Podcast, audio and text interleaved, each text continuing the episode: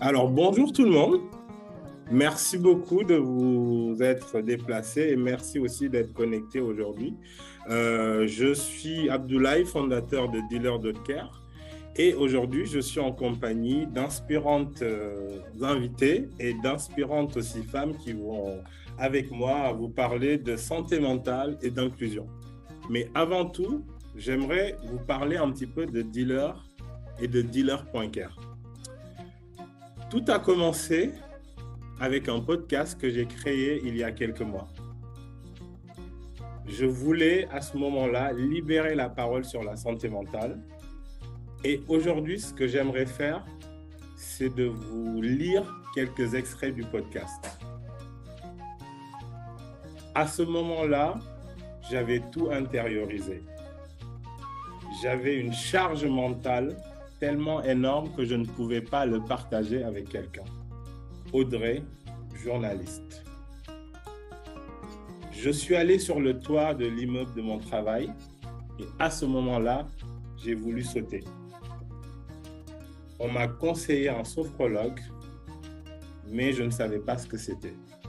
Monsieur Lee, entrepreneur et papa. Je suis allé me cacher dans les toilettes et j'y suis resté pendant deux heures. J'ai pleuré. Aminata, chef d'entreprise. Donc à travers tous ces témoignages, à travers des récits, à travers pas mal de personnes que j'ai pu rencontrer, des étudiants, des professionnels, des entrepreneurs, j'ai lancé Dealer.care. Dealer.care, c'est vous permettre de prendre rendez-vous avec vous-même. Je vais maintenant donner la parole à mes chers invités. Je m'appelle Laura Driancourt, je suis présidente et cofondatrice de Projet Adelphité. Projet Adelphité, c'est une agence de conseil et stratégie en diversité et inclusion. Le but, c'est vraiment de mettre ces sujets, donc la diversité et inclusion, au cœur du développement et, euh, et de la stratégie des organisations. Et euh, pour ça, on a une approche qui est globale, qui est multidimensionnelle, c'est-à-dire qu'on ne va pas travailler que sur l'égalité femmes-hommes ou le handicap, qui sont à l'heure actuelle en France les deux seules obligations légales positives, c'est-à-dire qu'il faut faire des actions dans ce sens. Et nous, voilà, on veut vraiment traiter tous les sujets parce que pour nous, et puis les études le montrent, les discriminations s'auto-nourrissent. Donc en fait, si on n'a pas une approche globale, bah, on va, si on travaille que sur l'égalité femmes-hommes, au final, on va toujours pousser le même type de profil de femmes et nous, c'est pas notre vision du monde, c'est pas notre objectif en se faisant projet Adelphité. Euh, plus généralement, euh, je suis super contente de, faire partie de cette table ronde. Merci euh, beaucoup à Abdou pour l'invitation, parce que l'inclusion, enfin le l'exclusion plutôt, a des conséquences gravissimes et énormes sur la santé mentale des gens. et effectivement, on n'en parle pas assez. Alors, le tabou commence à se lever autour de la santé mentale, mais on ne fait pas nécessairement le lien toujours explicitement entre l'inclusion, enfin l'exclusion en l'occurrence, le manque d'inclusion et euh, les impacts sur la santé mentale, notamment dans certaines communautés. Et je pense notamment aux personnes racisées où effectivement il y a un énorme tabou euh, encore autour de ça. Et c'est pour ça qu'une initiative comme Dealer est aussi précieuse et nécessaire. Et nous, chez Projet Adelphité, euh, on est quatre fondatrices. On a toutes connu des moments très difficiles en termes de santé mentale, notamment à cause du travail. Et c'est un peu l'objet de projet Adelphité, c'est de, faire en sorte qu'il y ait moins de gens et qu'il y ait un jour plus personne qui subissent ça, en fait, qui ont des impacts négatifs sur leur santé mentale à cause du travail. Euh, voilà, nous, on est spécialisé sur le travail, il y a des gens qui travaillent sur d'autres approches et c'est nécessaire aussi. Euh, et notre mot d'ordre, un de nos mots d'ordre, c'est toujours notre santé mentale en priorité et c'est pour ça que, et dans l'équipe, euh, l'équipe, elle est super diversifiée, euh, les fondatrices. Euh, je, suis la seule femme blanche de l'équipe, donc en fait, les sujets de santé mentale, on en parle énormément et on prend soin les unes des autres. On s'assure que euh, bah, qu'il n'y en a pas une qui va trop loin parce que le projet, enfin, par rapport à sa santé mentale, en risquant de se cramer les ailes, parce que le projet lui compte énormément. Euh, voilà, on prend soin les unes des autres, on s'assure qu'on voit des suivis, euh, qu'on ait des suivis thérapeutiques quand il y a besoin. Et une application comme Dealer, ça permet de rendre la santé mentale plus accessible. J'ai une question pour, pour toutes les trois. Je ne sais pas qui veut démarrer. J'aimerais que vous nous partagiez aujourd'hui votre rapport, votre premier rapport avec la santé mentale. Je pense que c'est intéressant pour, euh, pour tout le monde. Aujourd'hui, on, on, est, euh, voilà, on, est, on est dans un sujet qui est assez complexe. Chacun de nous a, à son parcours, à ses récits. Et je pense que voilà, notre audience serait assez ravie. Euh, Cynthia, Laura, Margot, si vous avez des choses à ajouter là-dessus. Dealer.care, c'est vous permettre de prendre rendez-vous avec vous-même. Alors moi, mon, premier rapport avec la santé mentale, il était assez jeune, oui. Euh, puisque j'ai commencé à avoir une psy, j'avais 15-16 ans.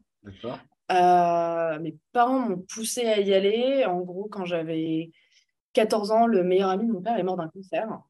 Euh, et je l'ai très, très mal vécu, euh, en mode je pleure tous les soirs dans ma douche. voilà. et alors c'est une histoire, c'est ma mère qui a, fait les démarches et tout, qui m'en a parlé, qui m'a poussé. J'ai pendant longtemps cru que c'était juste ma mère qui avait repéré. Mais en fait, c'est mon père qui avait ouvert la conversation avec elle en disant Laura, il y a un truc qui va pas. Genre, ça se voit, elle n'est elle est pas là. Elle n'est pas comme d'habitude. Ce serait peut-être bien qu'elle aille voir quelqu'un. Euh, et je pense que c'est important de préciser que mon père est né en 1950. Donc, c'est une génération qui est, avec qui c'est très compliqué, enfin, avec qui on ne parle pas beaucoup de santé mentale. Euh, c'est voilà, on parle des, communautés racisées, mais il y a aussi une question de génération. Mm. Par exemple, je pense que ma mère, elle devrait aller faire une thérapie et qu'elle est en dépression depuis 15 ans, mais ça, c'est son histoire, elle, donc je ne vais pas rentrer plus en détail. Mais elle ne le fait pas parce que bah, par rapport à sa génération, c'est aussi super compliqué. Mais j'ai eu la chance d'avoir mes parents qui, en tout cas, cette inquiétude pour eux, ils ne l'ont pas appliquée à moi. Mhm. Et ils m'ont... donc j'ai fait une thérapie pendant trois ans, donc je crois que c'est plus mes 15 ans que j'ai commencé. Euh, ça m'a beaucoup aidé. C'est ma psy qui m'a virée à la fin. Alors, je, je, dis ça en plaisantant, mais. non, non, elle ne m'a pas virée en tant que telle. Elle m'a dit que bah, j'allais mieux et que j'avais plus besoin d'elle. Ah. Donc, c'est dans ce sens-là qu'elle m'a virée. Euh, et que voilà, la raison pour laquelle j'étais venue la voir, euh, ben, en fait, j'avais fait mon deuil.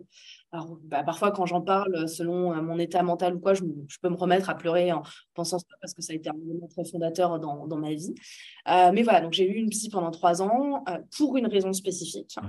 J'ai, j'ai eu trois psys en tout, parce que j'ai, la poisse apparemment dans, dans ma vie. parce qu'ensuite, j'ai eu une relation de couple euh, assez toxique.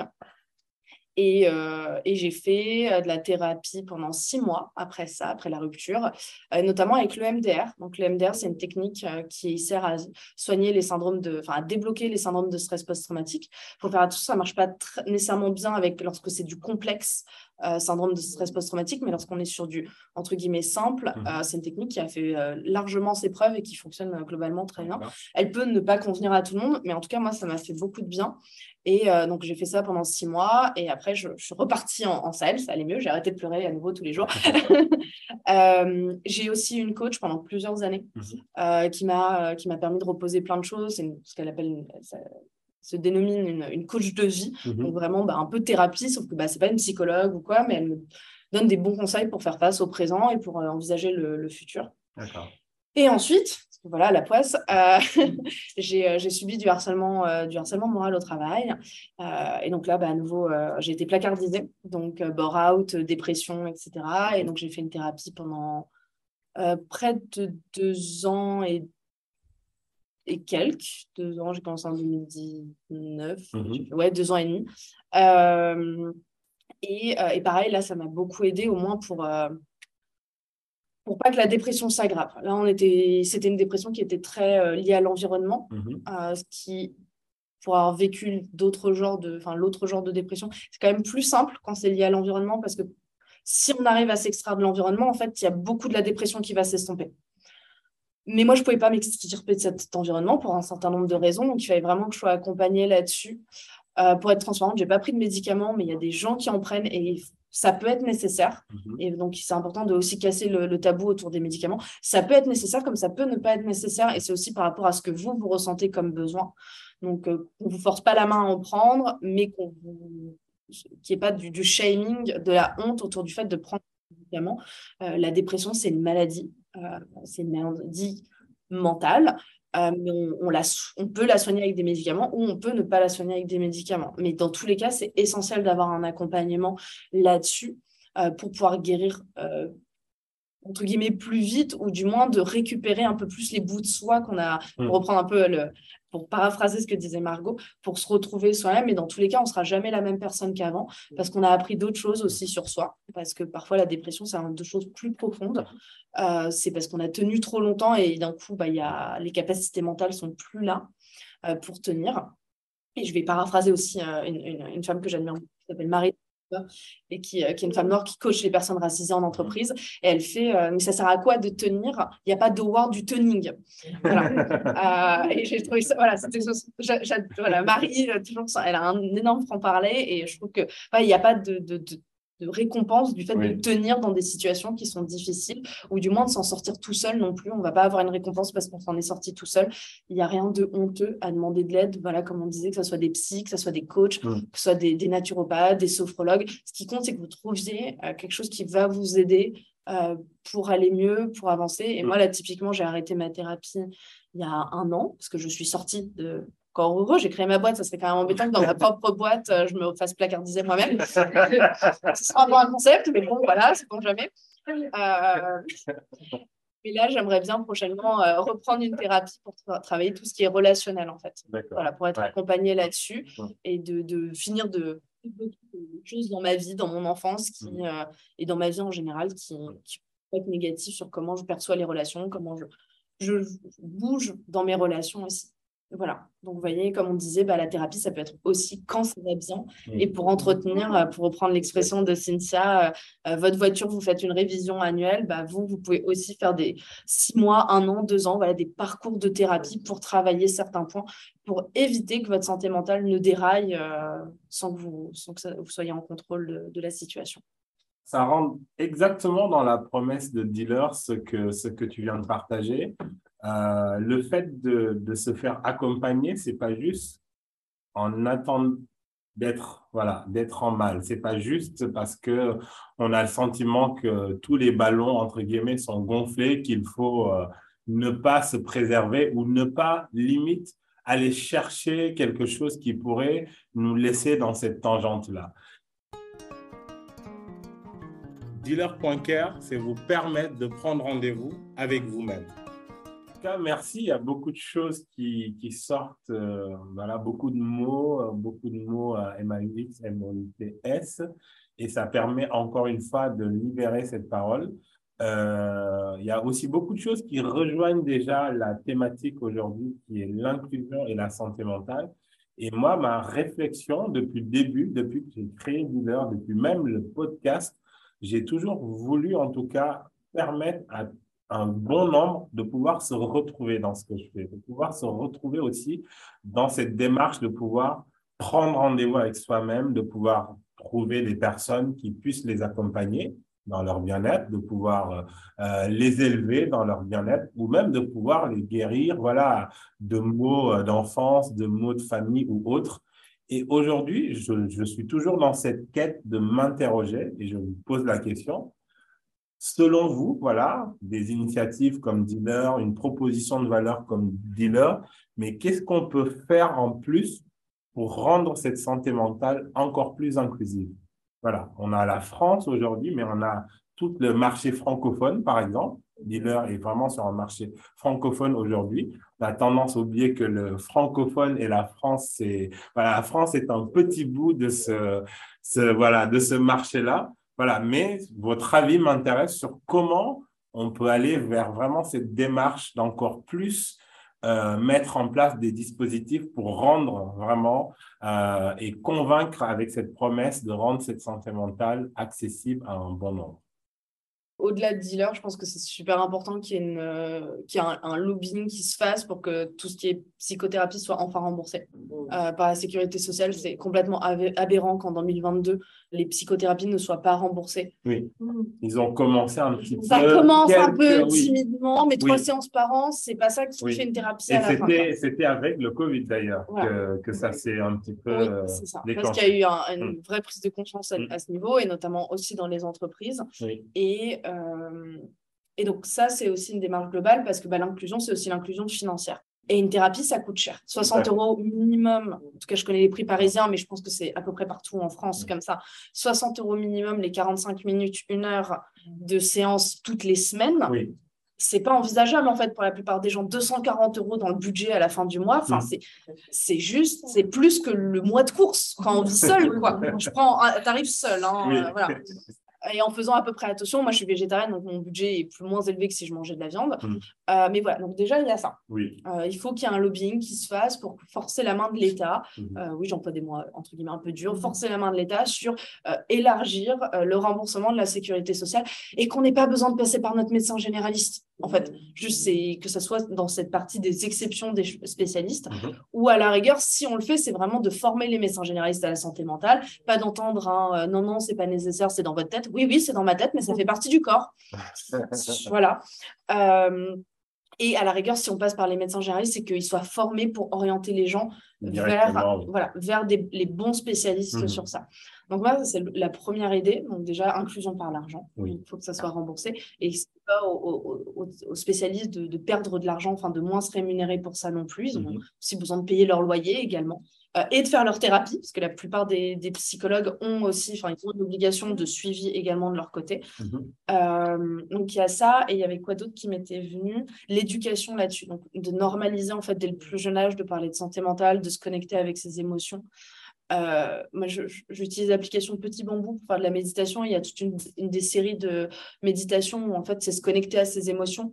Et notamment, l'une des étapes, c'est de, de savoir où est-ce qu'on la ressent son émotion, pour pouvoir l'exprimer, pour pouvoir la réguler, de comprendre comment elle se joue. Qu'est-ce qui est venu? Par exemple, la colère, c'est l'indication qu'il y a une de vos limites qui a été franchie. Sauf que c'est jamais présenté comme ça. La colère, c'est tout le temps vu comme quelque chose de négatif. Alors que non, c'est juste vous dire, bah, en fait, là, cette personne, elle, elle est trop loin. Mm-hmm. Et c'est pour fait pour vous protéger. Donc, les émotions, elles ont toutes quelque chose à nous dire. Donc, mais il n'y a pas d'éducation à l'émotionnel. Mm-hmm. Euh, et s'il n'y a pas d'éducation à l'émotionnel, ça va être compliqué de faire de l'éducation à la santé mentale parce que les deux sont profondément liés. Mm-hmm. Donc, bah, c'est de faire de l'éducation. Et donc, c'est des démarches plus globales qui vont plus loin que l'application. Oui. Euh, mais après, au niveau de l'application, bah, c'est euh, peut-être faire des partenariats avec des écoles euh, pour, bah, pour justement aller faire des interventions et éduquer les, les, plus jeunes à, à détabouiser ça. Et mmh. notamment bah, on sait qu'il y a des quartiers en France qui sont plus racisés que d'autres. Et donc, peut-être aller aussi éduquer les plus jeunes là-dessus et peut-être en priorité sur, sur les, communautés racisées qui sont le, croisement de, bah, de la précarité et du fait d'être racisé fait que le risque en santé mentale est beaucoup plus élevé. Et donc, d'aller d'aller apaiser là où c'est le plus urgent. Exactement. Voilà. Ça me fait penser à plein de choses, ce que tu dis, c'est que, notamment dans l'inclusion financière, parce que quand on parle de santé mentale, souvent, les mots MAUX euh, sont assez quand même liés avec euh, des populations précaires, avec euh, des parties du globe aussi où il, y a, où, où il y a tous les éléments qui peuvent déclencher euh, la fragilité mentale. Je pense aux guerres, je pense aux, migra aux, aux, migrants, à la migration, je pense euh, à, une, à un manque de démocratie. Des fois, il y a tous ces mots, en tout cas, qui font que des populations sont fragilisées. Et pour autant, il n'y a pas les soins, il n'y a pas l'inclusion financière et il n'y a pas tous les dispositifs, même étatiques, hein, voilà, quand tu parles de lobbying, oui, qui font que, voilà. Français, ah oui, non, mais non, tu as raison, tu as raison. Mais, mais voilà, il n'y a, a, jamais ce, cette conscience qui permet derrière de pouvoir euh, faire en sorte que populations soient, il y a quelqu'un qui parle, que ces populations soient derrière accompagnées. En tout cas, voilà, c'est nécessaire cette inclusion financière, c'est nécessaire cette éducation dès le bas âge, en tout cas par rapport même à l'émotion. Voilà, je te rejoins complètement. Les garçons, éduquez vos garçons à exprimer leurs émotions. Il y aura beaucoup de choses qui iront mieux dans le monde. Dealer.care, c'est vous permettre de prendre rendez-vous avec vous-même. À travers tous ces témoignages, à travers des récits, à travers pas mal de personnes que j'ai pu rencontrer, des étudiants, des professionnels, des entrepreneurs, j'ai lancé Dealer.care. Dealer.care aujourd'hui, c'est quoi? Dealer.care, c'est vous permettre de prendre rendez-vous avec vous-même. Dealer.care, c'est des parcours personnalisés pour vous permettre de préserver votre santé mentale au quotidien. Dealer.care, c'est la rencontre avec vous-même et des experts de la façon de la plus inclusive possible.